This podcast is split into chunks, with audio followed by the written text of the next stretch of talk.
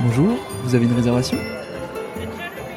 Bienvenue à l'Hôtel Papille, un hôtel aux mille et une histoires pâtissières, gourmandes, magiques et historiques. Tout au long du mois de décembre, je vous invite chaque jour à pousser les portes des différentes pièces qui le composent. Derrière chaque porte se cache une surprise audio que vous aurez jusqu'au 24 décembre pour explorer. Et il se pourrait que vous ayez un rôle à jouer.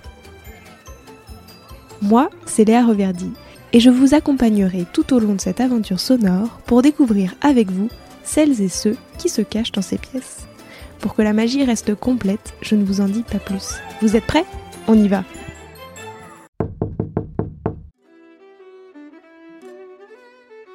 Aujourd'hui, nous voici dans la chambre Catherine de Médicis.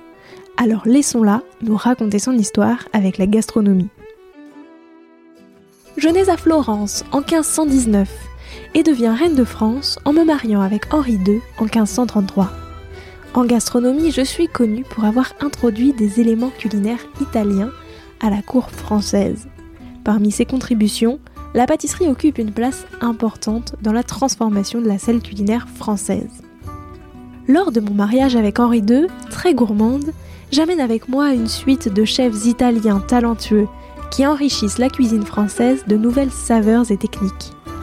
À une époque où la gastronomie est un véritable art, la Renaissance voit émerger une fusion des traditions culinaires italiennes et françaises. Parmi les innovations introduites, les fameux desserts glacés occupent une place particulière. Tout droit venu d'Italie, ce savoir-faire a marqué le début de la passion française pour les sorbets, les gelati et autres plaisirs glacés qui ont perduré au fil des siècles. C'est aussi moi qui fais découvrir le cacao en France. Alors que le chocolat était déjà connu en Europe, son introduction à la cour française a été un moment marquant. C'est ainsi que le chocolat a commencé à conquérir les palais français, préfigurant l'émergence de la tradition chocolatière française, qui deviendra plus tard très célèbre dans le monde entier. De même, je suis à l'origine de la création de la galette. J'ai présenté cette recette aux Parisiens lors d'une fête, faisant ainsi entrer ce dessert, semblable à une crêpe, dans la culture sucrée française.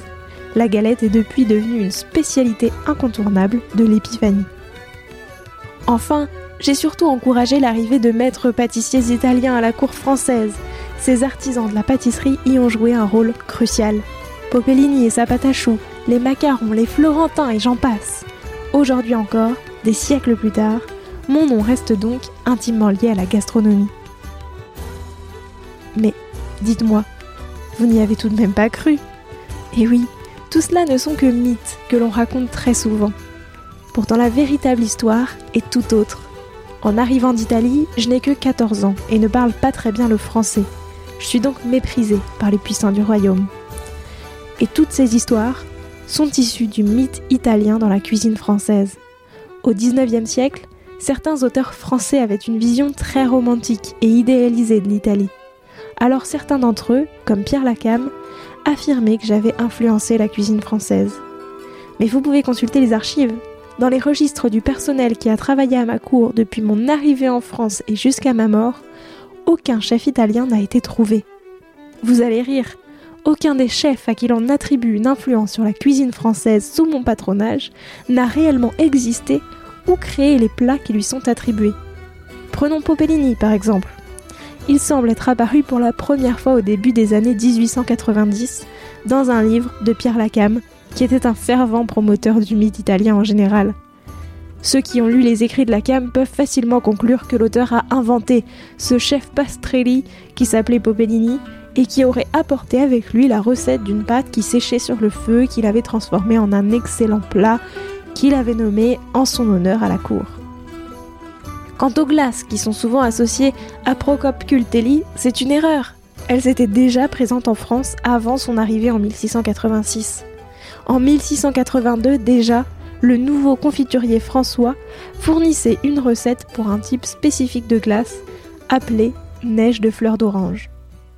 Alors surtout, ne vous laissez plus avoir et sachez bien que tout cela n'est qu'un mythe. À très bientôt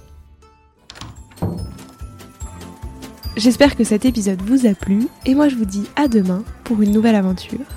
Si vous aimez Papille et que vous souhaitez me faire un joli cadeau de Noël, vous pouvez noter l'épisode 5 étoiles sur Spotify ou Apple Podcast et me laisser un gentil commentaire.